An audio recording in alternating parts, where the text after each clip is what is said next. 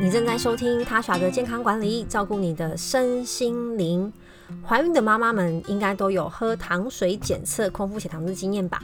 那个糖水的味道呢，是不是还在舌尖的那种感觉？哈，因为听说呢，非常让人印象深刻。那除了在喝那个糖水的反，就是反胃啊不舒服之外啊，其实在等待这个数字。的同时啊，也会决定你在怀孕的过程当中要怎么去调整饮食。这个就是所谓的妊娠糖尿病。妊娠糖尿病呢，其实分为怀孕前已经罹患糖尿病，好，这个我们叫做 PDM。那以及呢是在怀孕的中后期才罹患糖尿病，这个是 GDM。在妊娠糖尿病当中啊，PDM 大概是占十 percent，GDM 占九十 percent。也就是说呢，绝大部分都是怀孕的中后期才发生这样子糖尿病的状况。那发生率呢，其实每个国家很不一样。台湾的妊娠糖尿病发生的几率呢，大概是二点六到十三点四 percent，范围也是蛮广的。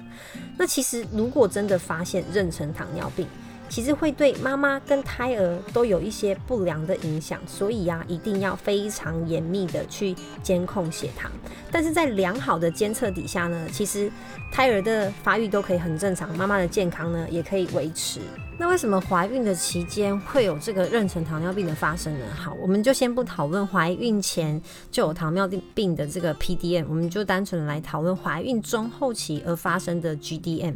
这是因为啊，其实，在怀孕的时候，因为你要产生一个新的生命嘛，在女生的体内，所以新陈代谢会有很大的不同。那在后期，就是第二孕期跟第三孕期的时候呢，随着宝宝越长越大，我们需要的能量呢，其实是越来越多。那数种荷尔蒙，其实在体内呢，也会分泌的越来越高。那会有几种呢，导致我们的血糖升的比较高，像是人类胎盘泌素以及泌乳激素。动情素，哦，还有我们的肾上腺皮质素等等这一些荷尔蒙，就会在我们的怀孕中后期，其实分泌的就比较多。那这几个呢，都会让我们的血糖浓度升高，所以这是不得已的。好，那尤其是到了第三孕期，我们的体内的游离脂肪酸会增加，作为胎儿能量的需求的来源。那就是因为要让胎儿长得更快嘛，大家都不是说第三孕期这宝宝就是跟吹气球一样，嗯，肚子长得很很很快就变大，这就是因为胎儿需要大量的能量，所以你的身体就要想办法生出能量给他。啊那这个能量在进到胎儿的体内之前，就会以呃，就是可能葡萄糖的形式呢存在于我们体内，所以血糖会增加。那妊娠糖尿病的影响就是，如果控制不良的话，其实会增加新生儿的各种的并发症，哦，甚至影响到啊新生儿的生命。所以在发现的时候呢，一定要非常积极的处理。那在生产完之后呢，绝大部分其实血糖都会慢慢的降下来，哦，就不需要再接受治疗。不过啊，有罹患过妊娠糖尿病的妇女，她未来发展成第二型糖尿病的几率相对是高的。我大概这个几率研究论据是很广啊，大概从十五到七十 percent 都有，尤其是在产后的呃前五年，这个风险会急速的增加，所以更要呢用心的去监测自己的血糖。虽然暂时是可以停止用药的，因为你生产后呢，呃可能就暂时血糖是恢复正常的，好，但就要去注意其他第二型糖尿病可能的风险。好，这就是在上一集的时候我们聊到蛮多的。那什么样的人在怀孕期间呢，容易得到这个 GDM？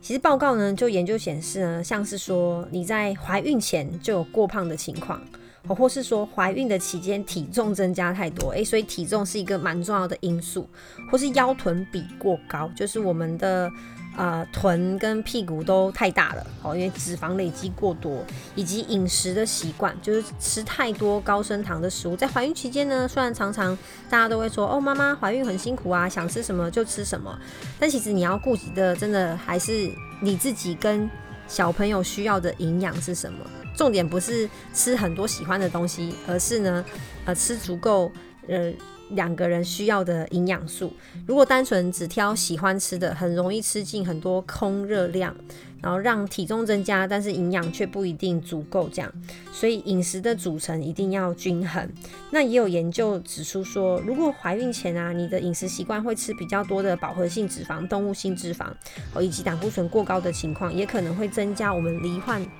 妊娠糖尿病的风险。那如果是妊娠糖尿病的情况下所生出来的宝宝啊，他呃，出生之后的肥胖几率也会比较高哦。从五岁开始啊，比起不是妊娠糖尿病出生的小朋友，他可能会有比较高的 BMI，然后比较倾向肥胖发展，一直到他的青春期。所以他的饮食呢，也是要特别的注意。然后甚至啊，他终身罹患第二型糖尿病的几率，也会比不是妊娠糖尿病出生的小朋友来得高。那如果在怀孕期间控制的血糖不良的话，那可能会影响宝宝的呃神经发展，就是大脑的发展以及他的智力。所以这个我相信妈妈们如果在怀孕期间检查出来，应该都是非常愿意配合各种的治疗。那如果真的得到了这个妊娠糖尿病的话呢，可以怎么样去控制呢？当然一定是要非常的积极配合医疗人员的呃各种的医嘱啊，还有喂教啊。那其实管理的方式跟一般第二型糖尿病其实是非常类似的，会有一些怀孕的妈妈们可以吃的口服药物，所以积极的配合这个医医疗的嗯治疗是很重要的。那另外呢，就是医疗营养。所以它的饮食方式其实跟第二型糖尿病会非常的类似，从呃碳水化合物的摄取啊、蛋白质的摄取啊，以及纤维的摄取。好，尤其纤维的摄取非常的重要，因为足够的膳食纤维呢，可以协助我们的血糖延缓它上升的速度。然后脂肪的部分，好，这也是很重要的热量来源的控制。那其他的一些营养素呢，就建议大家询问专业的医疗人员。我在这边想要特别分享的呢是运动。因为呢，我发现啊，很多的嗯怀孕的妇女，可能是因为怀孕前期有很多的不舒服，所以生活习惯有很大的改变。原本可能有运动习惯，那怀孕之后，因为可能不太舒服，或或是家人觉得啊，你就多休息，然后就运动量下降。那甚至有一些是更不要说，你原本怀孕前就没有在运动的女生，怀孕后，嗯，可能也不会特别想要养成这个习惯。但其实运动呢，是可以帮助我们降血糖，不管你有没有怀孕啊，其实这都是一样的道理。那要怎么样开始养成这样子的习惯呢？当然，最好就是可以挑选自己喜欢的运动。不过怀孕期间多多少少会有一些运动上的限制，最简单的就是走路。走路适合所有的人，如果可以快走的话是最好的。有研究就显示啊，只要可以快走十五到二十分钟，我就可以降低二十到四十的血糖，所以是不是很吸引人？所以至少呢，让自己呢可以啊每天走一些路。我有个朋友啊，就。非常开心的跟我分享说，他在他老婆怀第一胎的时候呢，每天陪他走一万步。那一万步呢，大概要走一到一个小时多，真的很有耐心呢，真的是一个好老公。那这样不断的运动啊，走走走走路走下来，其实他的生产就非常的顺利，而且可以有效的控制体重哦。那如果你本来就有在运动的女生，我当然建议建议怀孕的期间可以维持一样的运动量，但是可能改变一些呃运动的模式，好像。最好是可以找专业的教练啦。就假如说原本你有在重训或是瑜伽，其实这一些运动怀孕也是可以做的哦。只是你可以找他有呃针对孕妇上的这一些运动的课程。那怀孕期间当然也是要呃监测这个宝宝的心跳，哦看有没有过子宫过度的收缩啊，或是心跳加快等等的状况。好，特别也是要注重你的身体的情况。但是我还是非常鼓励大家运动。那如果呃就是。呃，原本怀孕前就有这个糖尿病的情况，好，或者说你在怀孕的期间糖尿病控制的不好，其实运动因为它会降血糖，所以你要更注意去监控自己的血糖，我不要呃陷入一个低血糖的状态，因为低血糖其实也是对于健康来说蛮危险的。那其实现在妊娠糖尿病的比例会慢慢的增加，主要还有一个原因，但是也不太能够控制啦，就是。嗯，现在女生怀孕的年纪其实比以前是比较大的，就是高龄产妇是增加的。那糖尿病罹患的几率其实会随着年龄增加而增加，也就是说，你本来年纪比较大的情况之下，呃，就可能超过三十四岁就是算高龄产妇嘛，有人甚至四十岁然后怀孕这样子。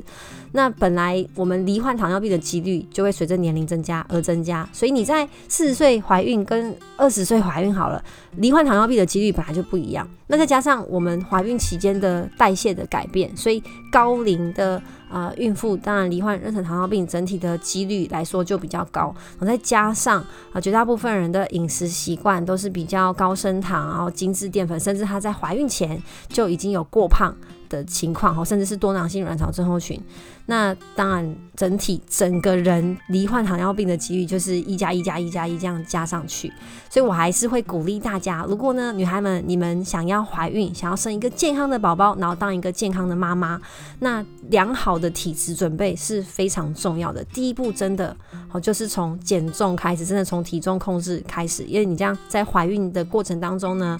也会比较轻松。